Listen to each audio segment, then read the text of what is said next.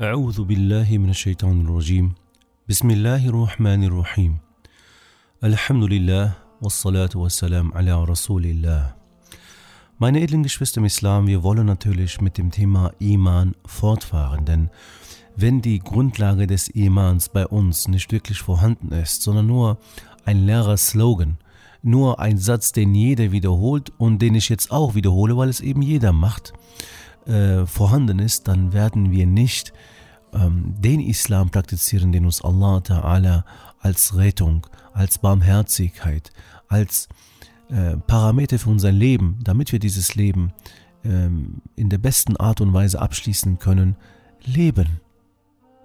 Wir haben Iman gesagt. Wir haben gesagt, dass der Iman Auswirkungen haben muss in unserem Leben.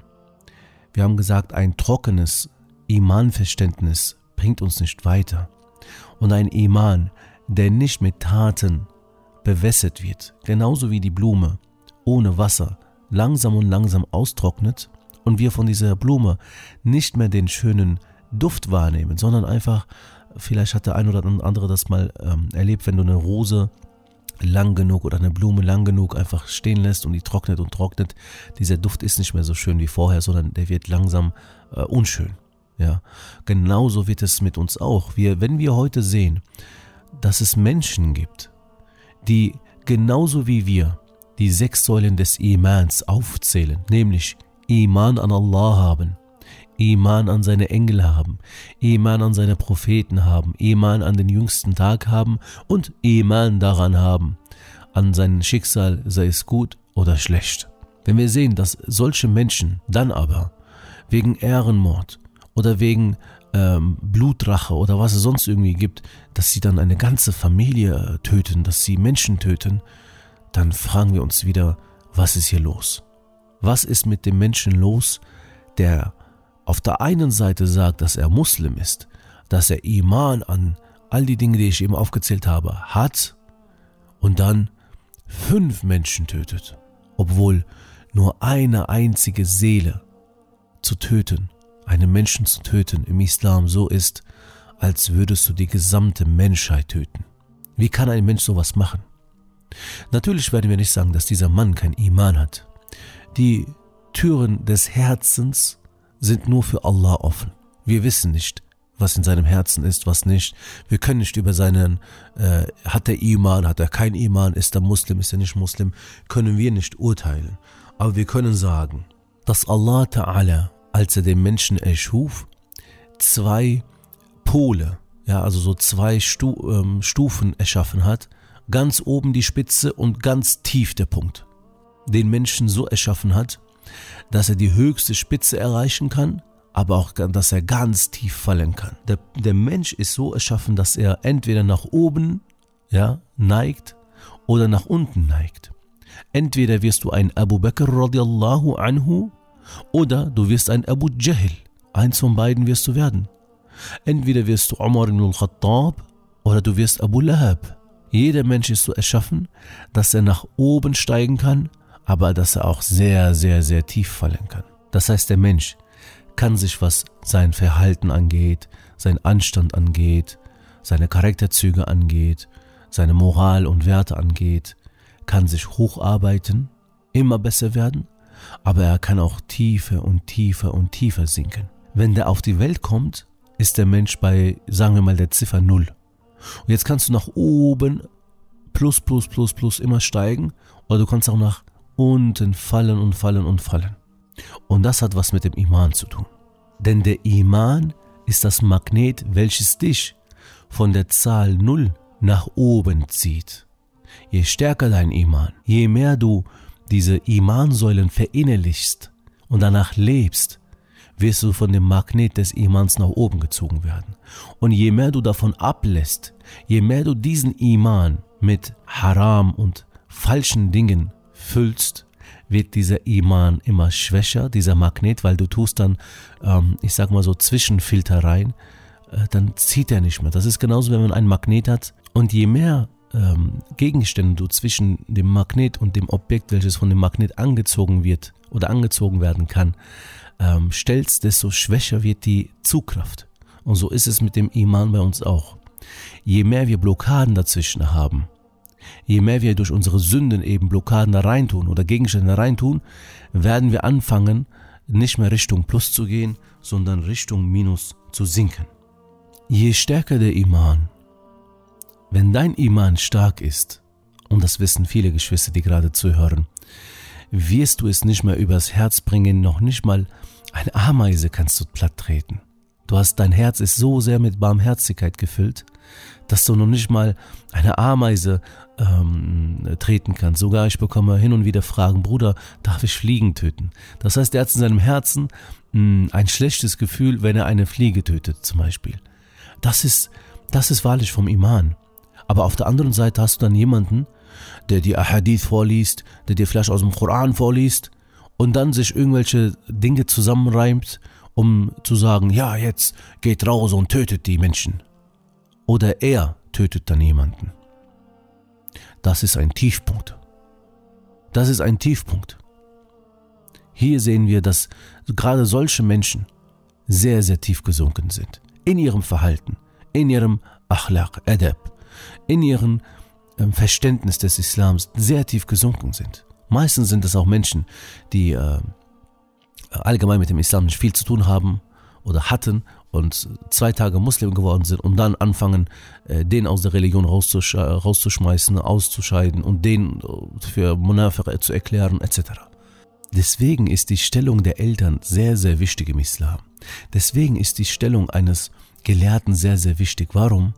Weil er dieses Saatgut mit dem Iman bewässert und dann diese Pflanze nach oben wächst. Also der Muslim oder das Kind.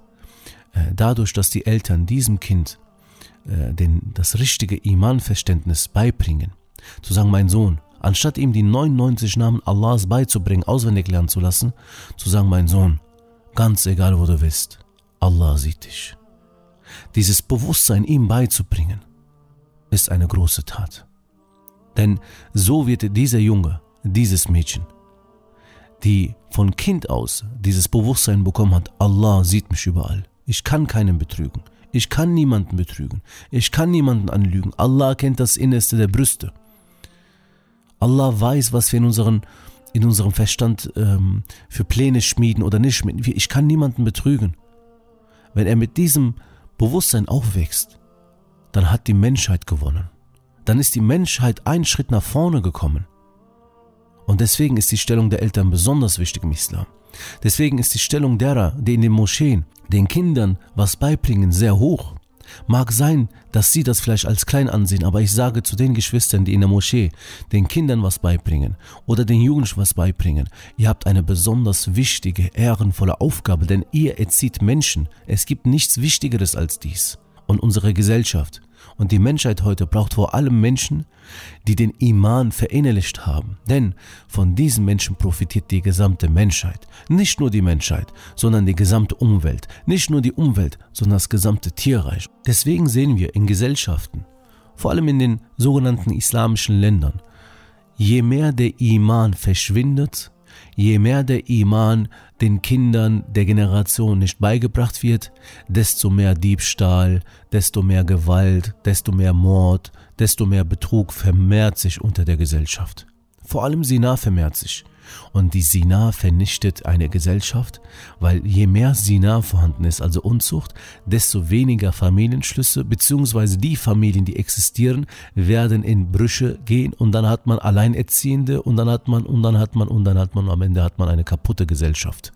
Dahin geht es. Deswegen ist eine äh, Gesellschaft, die Iman hat an Allah, dass Allah sie überall sieht, dass Allah ihr Innerstes kennt, dass Allah über sie Bescheid weiß, mit diesem Bewusstsein handelt, wird eine goldene Generation hervorkommen. Aber eine äh, Generation, die nur sagt, dass Allah existiert, aber dieses Iman an Allah haben sie gar nicht beeinflusst in ihren Taten, in ihrem Handeln, als Ehemann, als Vater, als Mutter, als Sohn, als Schwiegervater, als Schwiegermutter, als Enkelkind, als Onkel, Tante, Arbeitgeber, Arbeitnehmer. Wenn das nicht vorhanden ist, dann werden wir ähm, leider immer mehr Depressionen bekommen, immer mehr ähm, Trauer haben und immer mehr Sorgen, immer mehr immer mehr steigende Probleme haben. Denn die Menschheit oder die Menschen bewegen sich nun von Null Richtung Minus. Und je mehr Minus, desto schlechter wird es uns gehen. Worauf wir hinaus wollen ist, dass der Muslim diesen Iman verinnerlicht und dieser Iman, den er hat, muss ihn Richtung Plus ziehen. Wir sehen das bei, bei den Sahaba, wie auch in der, in, der letzten Folge erwähnt. Nachdem sie Iman haben, nachdem sie sagen, okay, Ashhadu an la ilaha illallah wa ashhadu anna Muhammadur Rasulullah sagen, gibt es für sie gar keine Diskussion mehr. Da muss man nicht 20.000 Ahadith bringen und Gelehrte bringen etc. Allah sagt in einem Vers, Alkohol ist verboten. Sie spucken den Alkohol, den sie im Mund haben, aus. Bei uns, wir wissen, dass Alkohol verboten ist. Wir wissen, dass wie viele Verse darüber gibt. Wir wissen die Ahadith darüber. Wir wissen über alles Bescheid. Wir wissen, dass der Prophet sallallahu alaihi wasallam es verflucht hat. Und wir machen Shisha-Bars mit Alkohol auf. Shisha-Bar an sich schon, ist, schon, ist schon katastrophal, aber wir haben kein Problem, ähm, Bars zu eröffnen, wo die Muslime kommen, die Kinder der Muslime kommen und Alkohol trinken. Und das noch dann vielleicht posten und sagen, MashaAllah, guck mal, was für eine schöne Bar. Und Allahs Namen noch darin erwähnen. Lieder von Rappern darin abspielen lassen, in denen Inshallah und, so, und, und desgleichen dann gesungen wird. Wenn, wenn wir uns diese beiden Sachen ansehen, dann merken wir, hier stimmt was nicht. Und keiner soll kommen und sagen, ja, aber das, der Prophet war ja mit ihnen. Es war nicht so, dass der Prophet sallallahu alaihi wasallam eine bestimmte Dua gemacht hat oder eine bestimmte, bestimmte Impfung gemacht hat bei den Sahaba, dass sie auf einmal zack geändert waren. Es gab kein, kein Iman-Knopf, äh, äh form, formatieren einmal bitte und jetzt Islam ähm, übertragen. Gab es nicht. Sie kamen, haben die Shahada gesagt, haben den Islam angenommen und haben danach gelebt. Die Frau, die damals in, in dieser Gesellschaft lebendig begraben wurde, weil sie nur eine Frau ist, weil der Vater gedacht hat, okay, wenn die nachher keine heiratet, meine Tochter, dann muss ich mich ja voll um die kümmern, das, das kann ich nicht. Es bringt nur Schande. Dann hat er seine Tochter begraben und diese Gesellschaft, nachdem sie den Iman angenommen hat an Allah Ta'ala, was hat sie danach gemacht? Sie hat sich gefreut, dass sie Töchter bekam, weil der Prophet sallallahu alaihi sagte, wer drei Töchter erzieht, dem ist das Paradies garantiert. Weil der Prophet sallallahu alaihi sagte, das Paradies ist unter den Füßen der Mutter. Weil der Prophet sallallahu alaihi gesagt hat, die Frauen sind euch anvertraut, geht mit ihnen sorgfältig um. Weil der Prophet sallallahu alaihi gesagt hat, die Besten unter euch sind diejenigen, die am besten zu ihren Frauen sind. Nun ich bin derjenige, der am besten zu seiner Frau ist. Allahu Akbar. Allahu Akbar. In einer Zeit, in der es keinen Strom, kein Wasserhahn, kein, kein, keine Mikrowelle, kein Wasserkocher, kein Ofen, dies, das nicht gab, schau mal, was für große Schritte sie in der Menschheit gemacht haben. Und von diesen äh, Schritten profitieren wir heute immer noch aber nur dann, wenn wir diesen Iman auch wirklich verinnerlicht haben. Es ist jetzt nicht nur die Stellung der Frau. Dieses Lästern ist weggegangen, Lügen ist weggegangen, Betrügen ist weggegangen, Streitigkeiten für sinnlose Dinge, alles weggegangen. Wer sich wirklich mit dem Leben des Sahaba mal beschäftigt, wird, wird sehen, Subhanallah, eine, das ist Plus. Das ist das, was, was, was, was Iman ist. Sie haben Iman gelebt, nach dem Iman gelebt. Und das müssen wir umsetzen können. Also dieses Beispiel kann uns mh, hm, den Iman am besten erklären mit dem, du bist an der Ziffer Null und je mehr du dich mit dem Iman beschäftigst, je mehr du den Iman verinnerlichst, wirst du Richtung Plus gehen. Und je mehr du den Islam nur als eine Art Tradition, Kultur, auch wenn du es nicht sagst, aber mit deinen Taten das so lebst, wirst du Richtung Minus gehen. Er sagt, er hat Iman, aber Nationalstolz ist bis zur Decke. Nationalismus. Er sagt, er hat Iman, aber zieht über seine Geschwister her, zieht über andere Muslime her. Er sagt, er hat Iman, aber er betrügt auf der Arbeit seinen Arbeitgeber. Er sagt Iman, aber er betrügt seine Kunden. Er sagt, er hat Iman, aber seine Nachbarn beschweren sich wegen ihm. Der Muslim muss sich mit dem Islam beschäftigen. Ein Islam genetisch vererbbar gibt es nicht. Entweder hast du Iman und diesen Iman muss man an deinen Taten, an deinem Alltag sehen, oder du hast nur einen ja, Iman, der leer ist und je, je weniger darin ist, desto mehr wirst du Richtung Minus gezogen werden, denn du hast ja noch den Shaitan, der dich immer wieder runterzieht. Je mehr du dich Richtung Plus bewegst, also nach oben steigst, desto mehr kommt der Shaitan. Und er kommt mit den Schwachstellen von dir. Wenn er sieht, dass du, wenn du Geld siehst, einfach nicht widerstehen kannst und dann auf einmal lügen könntest, wird er dann auf einmal anfangen, dich mit diesen Dingen äh, Richtung Minus zu ziehen. Das heißt, der Muslim kann nicht einfach sagen, ich habe Iman, damit kann er sich nicht zufrieden geben, sondern er muss eine Iman haben, so dass er die Engel neben sich spürt. Auf seiner rechten Schulter und auf seiner linken Schulter muss er diese, diese, diese Engel spüren. Und so, wie komme ich jetzt dahin? Aber wie schaffe ich das? Du musst etwas verändern. Zum Beispiel musst du einer Jama'a angehören. Ein Muslim ist ein, ein Mensch, der in einer Jama'a lebt. Was heißt Jama'a? In einer Gemeinschaft. Du musst Gleichgesinnte haben. Du musst Geschwister haben, die auch wie du das Ziel haben, ins Paradies einzugehen. Die genau wie du sich vor Allah fürchten.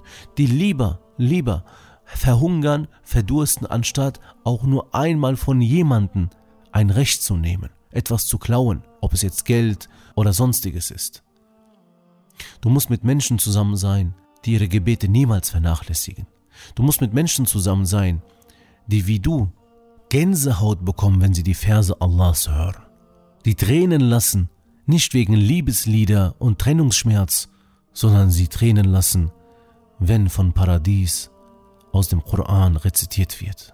Du wirst dich immer weiter Richtung nach oben bewegen, also Richtung Plus, wenn du von Haram weglässt. Haram darf für dich gar kein Thema sein, gar keine Wahl sein, gar keine Option sein. Weg damit. Wir müssen es verstehen, dass der Shaitan immer versuchen wird, bis zu unserem letzten Atemzug uns Richtung Minus zu ziehen.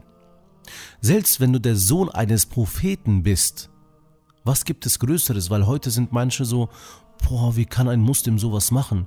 Selbst wenn du der Sohn eines Propheten bist, könnte es sein, dass du deinen eigenen Bruder tötest für nichts und wieder nichts. Wir erinnern uns an Adam a.s. Er hat zwei Söhne gehabt und obwohl er seine Söhne, ich meine, er ist ja ein Prophet, immer wieder, immer wieder ermahnt hat, ihnen Ratschläge gegeben hat, sie vielleicht, vielleicht auch unterrichtet hat, aber der Shaitan hat es trotzdem geschafft, dass der eine Bruder wegen Dunya-Angelegenheit es geschafft hat, dass er den ersten Mord auf dieser Welt begeht, nämlich dass er seinen eigenen Bruder tötet. Der Shaitan ist mit Waswasser gekommen. Der Shaitan hat kleine Dinge in seinen Augen groß gemacht. Und genauso heute wir. Es kann sein, dass wir eine Familie sind, in denen zu Hause gebetet wird. Aber ich muss und ich bin verpflichtet, vor allem als Ehemann, bin ich verpflichtet zu schauen, was gucken wir zu Hause? Welche Medien schauen wir uns an? Was geschieht in der Social Media Welt, in den Accounts meiner Kinder, meiner Frau, von mir? Was ist mit den Menschen, die um mich herum sind? Die Hochzeiten, auf denen ich gehe, die Menschen, mit denen ich sitze und einen Tee trinke. Alles hat ja einen Einfluss auf mich. Sind es Dinge, die mich nach unten ziehen oder sind es Dinge, die mich nach oben ziehen?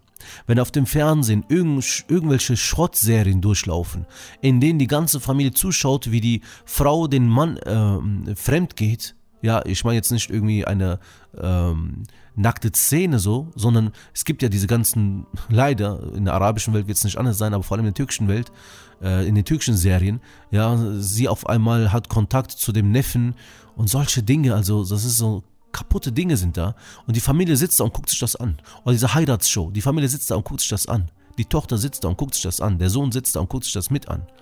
Diese Dinge, unser, was wir, was wir im Fernsehen gucken, was wir auf YouTube uns anschauen, was wir hören, was wir lesen, mit welchen Menschen wir uns geben. Sind es Dinge, die uns nach unten ziehen oder sind es Dinge, die uns zum Plus nach oben ziehen?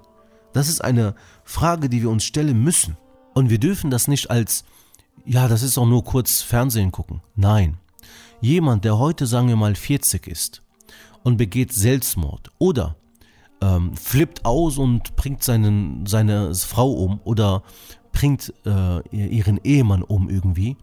Das ist nicht etwas, was sie jetzt innerhalb von drei Minuten dann entschieden hat, sondern das ist das Ergebnis der Jahre. Jahrelang wurde sie Richtung Minus gezogen. Der Iman hat sie nicht nach oben gebracht, sondern ähm, der Shaitan hat sie von diesem Nullpunkt nach unten gezogen. Oder ihn. Richtung Minus, Minus, Minus, Minus, Minus. Und dann passiert nach 30 Jahren diese Sache. Und deswegen ich, mein Herz blutet, wenn ich sehe, dass Eltern ihre dreijährigen, fünfjährigen, achtjährigen Kinder vor dem Fernseher sitzen und dann ähm, Rap-Lieder von irgendwelchen ähm, Rapper anmachen und das Kind sich so ein bisschen wackelt, so tanzt und sagt, oh wie süß. Nein, du machst dieses Kind kaputt. Das Kind, was Allah Ta'ala als, äh, ich sag mal, total fehlerfrei, sündenfrei, sauber dir in die Hand gegeben hat, ziehst du mit deinen eigenen Händen Richtung Minus. Und wenn dieses Kind dann 20 ist, weil du jetzt schon nicht darauf achtest und dann sein ganzer Tag, ähm, sein ganzer Alltag, seine ganze Umgebung nur aus Minus besteht und ihn runterzieht, wird es dann, möge Allah Ta'ala davor bewahren, auch Richtung Jahannam gehen. Und das Krasse ist, dass es dann diese Mutter wieder ist, die dann aber zu Bayram sagt, oh Bayram Mubarakus und äh, Eid Mubarak und so weiter. Ja, aber wo ist dieser, wo ist dieser Allah, äh, dessen Feiertag, äh, in dessen Namen du diesen Feiertag gerade feierst, wo ist er denn im Alltag, wo ist er denn in deiner Hochzeit, wo ist er denn in deinem Fernsehen, wo ist er, also da sehen wir, dass du es nicht verstanden hast, dass die Engel alles aufschreiben. Das heißt, du hast ein Problem in deinem Iman an die Engel. Du hast ein Problem mit deinem Iman an den jüngsten Tag, weil der jüngste Tag ist kein, ist kein, äh, ist kein Bahnhof, an dem wir kurz auf unseren Zug warten. Und wenn dieser Iman uns nicht nach oben zieht, Richtung Plus, also das heißt, dass wir uns der Schablone äh, vor uns, unserem Vorbild, dem Propheten sallallahu alaihi wasallam, immer mehr ähneln, dann haben wir einen trockenen Iman und ein trockener Iman bringt uns nicht weiter. Das ist ein Kernproblem dieser Umma. Während diese wunderschönen Kinder uns gegeben werden und sie so gesehen noch, die Festplatte ist leer, Du füllst sie mit Schrott, Schrott, Schrott, Schrott, Schrott und zwischendurch natürlich im Sommer dann äh, Moschee schicken, äh, Sommerkurs und das, damit du mit deinem Ehemann schön in aller Ruhe frühstücken kannst. Und dann er war, was ist los mit diesem Sohn? Den haben wir doch, als er klein war, auch noch in die Moschee geschickt. Wir haben doch nie Schweinefleisch zu Hause gegessen. Ach so, das ist jetzt der Iman oder was? Das ist die Beschreibung des Imans. Hast du das verstanden unter Iman oder was? Hat der Iman nicht sechs Säulen gehabt? Und wenn eine Säule fehlt, inwieweit kannst du von einem Iman dann reden, der das Ergebnis liefern soll, welches er bei den Sahabern geliefert hat? Klar, selbstverständlich gibt es keinen fehlerfreien Menschen. Der Mensch ist so erschaffen, dass er Fehler begeht. Aber es gibt Unterschied zwischen Fehler begehen und Fehler begehen. Der eine, wenn er einen Fehler begangen hat, ja, was macht er? Er rennt sofort zu Taten, die diese Fehler löschen. Zum Beispiel die kleinen Fehler zwischen zwei Gebeten werden vergeben. Die Fehler zwischen zwei Jum'a ähm, Gebeten, sagen wir mal, werden vergeben. Die Fehler zwischen zweimal Umrah, also einmal Umrah gemacht, du, dazwischen hast du Fehler gemacht, dann hast du wieder Umrah gemacht, werden vergeben. Die Hajj, wenn sie angenommen wird von Allah Ta'ala, also die Pilgerfahrt, löscht deine Sünden komplett. Subhanallah. Natürlich außer äh, Dinge, äh, zum Beispiel, wenn du einem Muslim das Recht genommen hast, da musst du natürlich das gut machen, das ist was anderes. Aber wir sagen, der Muslim ist bemüht, selbst wenn er eine Stufe runterfällt, er steht sofort auf und rennt wieder nach oben. Er fällt nicht und fällt nicht und fällt und geht nicht Richtung runter, Richtung Minus. Ich meine, äh, der Mensch, wenn es um sein Bankkonto geht, da ist er doch auch bemüht, die ganze Zeit Richtung Plus zu gehen. Keiner ist davon zufrieden, wenn er sieht, oh, heute minus 10, morgen minus 100, jeden Tag 100 minus. Keiner. Und genauso ist es mit unserem Iman auch. Wir müssen jeden Tag 100 plus drauflegen. Was heißt das? Ein Gebet stärkt mein Iman. Eine Seite Koran mehr lesen stärkt meinen Iman. Eine gute Tat mehr stärkt meinen Iman. Hab mein Nachbar, ganz egal, ist er ein Nicht-Muslim, ist er Muslim, egal. Ich habe etwas gekocht oder etwas gebacken. Hier, mein Sohn, bring das bitte rüber zu unseren Nachbarn, denn denn der Prophet sallallahu alaihi wasallam hat uns gezeigt, wie wertvoll die Nachbarn sind und die Engel auf deinen Schultern werden jetzt diese Taten aufschreiben. Allahu Akbar, sein Iman wird stärker, dein Iman wird stärker. Das heißt, wir müssen durch unsere Taten diesen Plus nach oben, äh, die Plusschritte vermehren, auch wenn es hier und da ähm, zu einem Fehltritt kommt. Ja, wie in der Schule. Keiner will eine, eine 6 schreiben. Man versucht immer eine Eins zu schreiben, manchmal wird es eine Zwei, dann sagt man ja, okay, wenn ich jetzt eine Zwei geschrieben habe, dann schreibe ich die nächste eine Vier. Nein, man will immer eine Note besser schreiben und das sollte auch unser Ziel im Leben, was den Iman angeht, sein. Iman darf nicht eine trockene Aussage sein. Iman darf nicht nur einfach ein, ein Status äh, von unserem WhatsApp-Account oder unserem Instagram-Account sein. Der Iman muss an deiner Bedeckung zu sehen sein. Der Iman muss an deinem Gebet zu sehen sein. Der Iman muss überall zu sehen sein. Alleine, wenn wir mal darüber nachdenken, dass wir in jedem Gebet, in jedem Rekat die Fatiha rezitieren und in dieser Fatiha sagen, اهدنا الصراط المستقيم صراط الذين أنعمت عليهم غير المغضوب عليهم ولا Dolin. Wenn wir das sagen, also, o oh Allah, führe uns den geraden Weg, nicht den Weg der Irregegangenen und nicht derer, die deinen Zorn erregt haben. Wie kann es sein, dass ich nach diesem Vers oder nach diesen Versen mich direkt nach dem Gebet wieder zu dem Besuch setze, mit denen ich dann über X und Y lästere, mit denen ich über Zinsen rede, der Kredit, der Kredit von dieser Bank XY ist viel vorteilhafter als der Kredit von der anderen Bank. Wie kann es sein, dass nachdem ich dieses Gebet verrichtet habe, im Nebenraum einer Halle dann in die Halle reingehe, in der eine Hochzeit gefeiert wird, mit der Allah Ta'ala niemals zufrieden ist, die nur diejenigen feiern können, die irregegangen sind. Wie? Wie ist das vereinbar? Das ist vereinbar, wenn man keine Ahnung von seinem Iman hat. Wenn das nur einfach so ein Gerede ist. Ist einfach, das sagt man halt so. Tradition, keine Ahnung, ist halt so. Wir sind halt Muslime. Warum? Ich esse kein Schweinefleisch. Das ist unser Problem. Jemand, der den Iman verinnerlicht hat, der wird dies nicht machen können. Zum Beispiel haben auch sehr, sehr viele Menschen, sehr viele Muslime, die 99 Namen Allahs an ihren Wänden hängen. Oder vielleicht ein paar davon. Oder sie bringen es ihren Kindern bei und dann nehmen sie es auf und teilen es auf Facebook oder schicken es nach Türkei zu der Oma. Guck mal, mein Sohn, meine Tochter hat die 99 Namen Allahs auswendig gelernt. Auswendig lernen brauchen wir nicht, wenn wir nicht danach leben. Das ist das, was wir sagen. Dazu ein bekanntes Beispiel, was ich sehr, sehr gerne immer wieder gebe. Bei den meisten hängt der Name Allahs, vor allem bei denen, die ein Geschäft haben, Ar-Razaq. Allah ist Ar-Razaq, derjenige, der Risk gibt, der uns unser, unser, unser, ähm, unsere Versorgung gibt, ne? ob jetzt Geld, Essen, Trinken etc. Dann kommt jemand und will seine Tochter heiraten. Der betet, der Junge, der fastet, der ist ein guter Muslim und die erste Frage ist nicht, mein Sohn, wie viel vom Koran kannst du auswendig? Inwieweit hast du den Iman verinnerlicht? Kannst du mir mal bitte Beispiele aus deinem Alltag geben, wie du die 99 Namen Allahs verinnerlicht hast? Nein, er stellt dem Jungen folgende Frage, während der Name Allahs Ar-Razak an der Wohnung, in, in der Wohnung an, der, an, der, an seiner Wand hängt. Welche Frage? Ja, was arbeitest du denn? Was, du machst noch Ausbildung? Ja, wie soll das dann funktionieren? Subhanallah. Wie soll das funktionieren? Seht ihr? Er sagt, dass Allah der Versorger ist und dann sagt er, wie soll das funktionieren?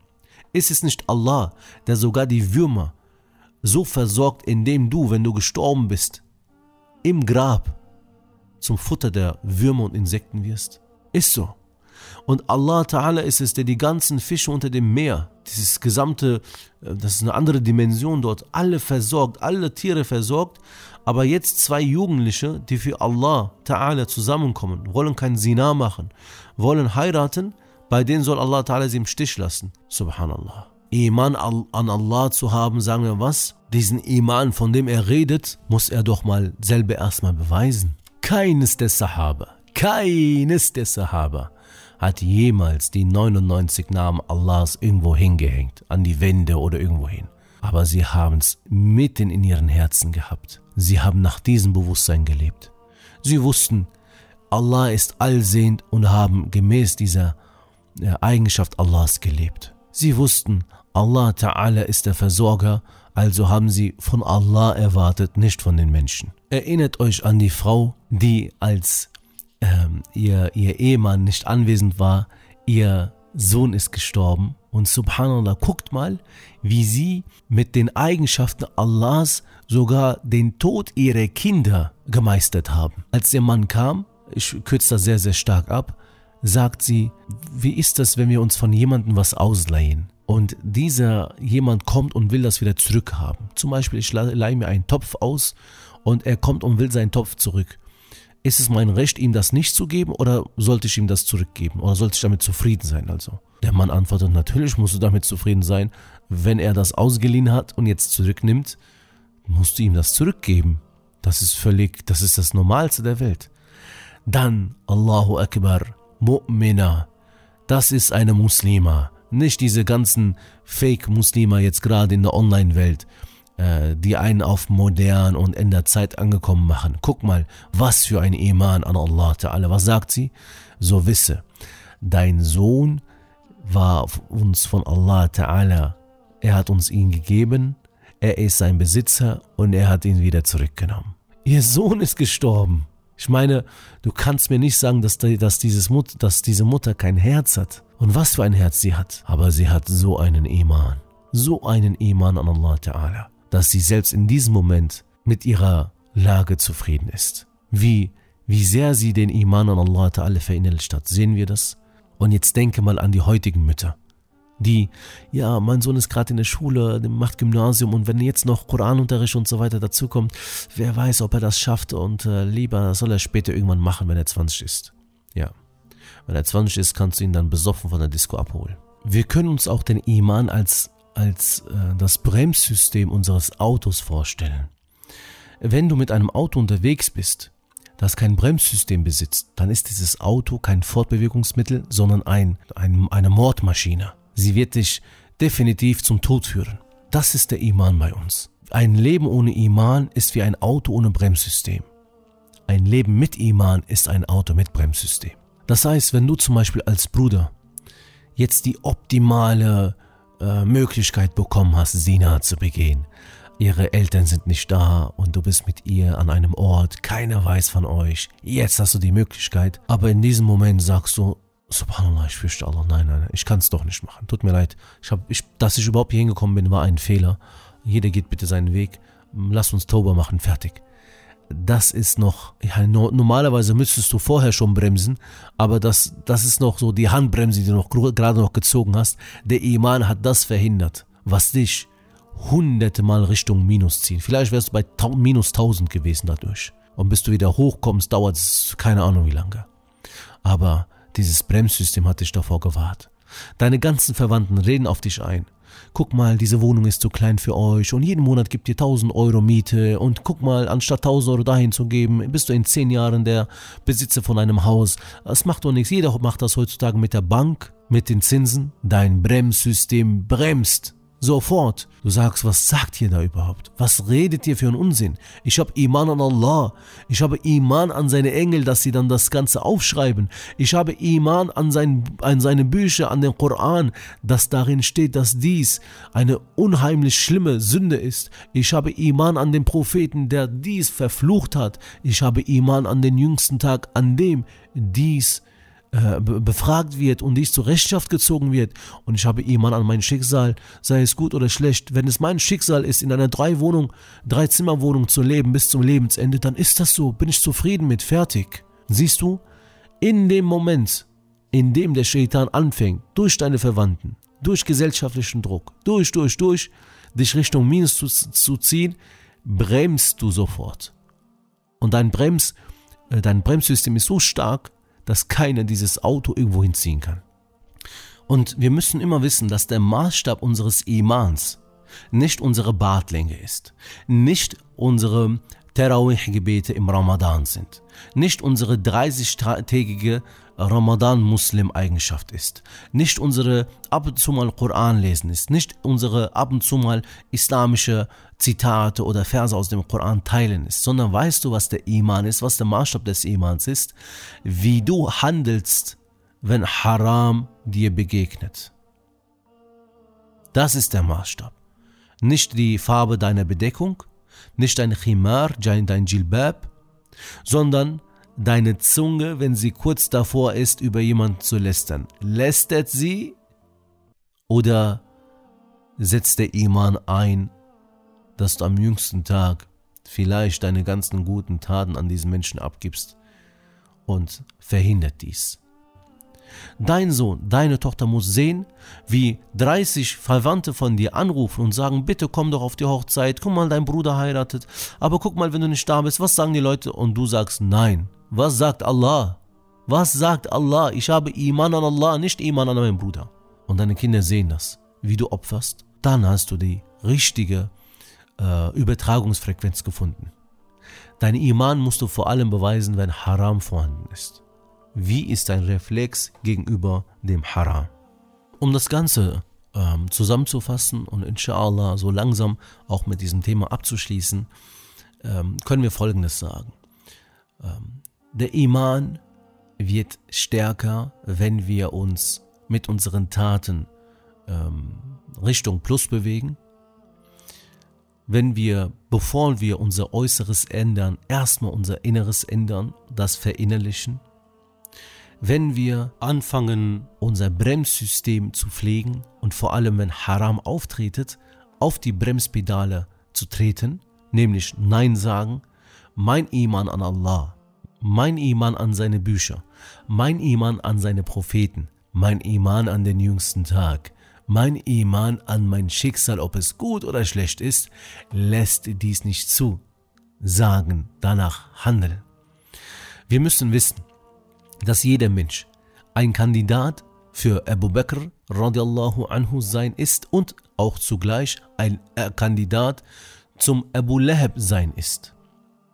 Keiner sollte sich ähm, garantiert als Paradiesbewohner sehen, weil er einer Tariqa angehört, weil irgendein Sheikh ihnen das genauso wie die Christen damals äh, irgendwelche Ablassbriefe erstellt haben, ähm, ihnen, ihnen schon im Lebzeiten Parad Grundstücke aus dem Paradies verkauft haben.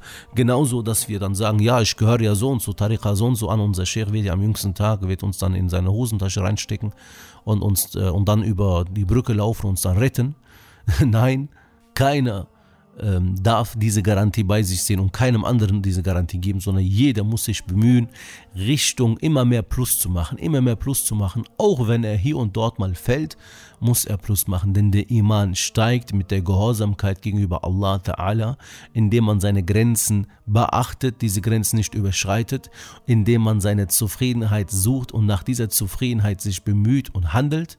Und der Iman sinkt, wenn man Allah Ta'ala ungehorsam ist nur irgendwelche Floskel und Slogans von sich ablässt, aber nicht danach lebt, wenn man Haram begeht, wenn man sein Bremssystem einfach inaktiv lässt und somit langsam und langsam untergeht. Möge Allah Ta'ala uns davor bewahren und uns dieser Verantwortung, die wir jetzt haben in der heutigen Zeit, das ist unsere Verantwortung. Wir müssen es schaffen. In, in verschiedenen Zeiten hat Allah Ta'ala von den Muslimen verschiedene ähm, Aufopferungen erwartet und viele haben ihre Prüfungen bestanden und unsere, jetzt ist unsere Zeit, jetzt sind wir dran. Die Geschichte, wie wird sie uns schreiben, als jene, die voll alles verhauen haben, alles vermasselt haben oder jene, die aufgewacht sind und die Prüfung ihrer Zeit erkannt haben, um dementsprechend auch erfolgreich ihre Prüfung gemeistert haben, nämlich, dass wir unseren Kindern den richtigen Iman mitgeben, unseren Mitmenschen diesen Iman spüren lassen. Mein nicht-muslimischer deutscher Nachbar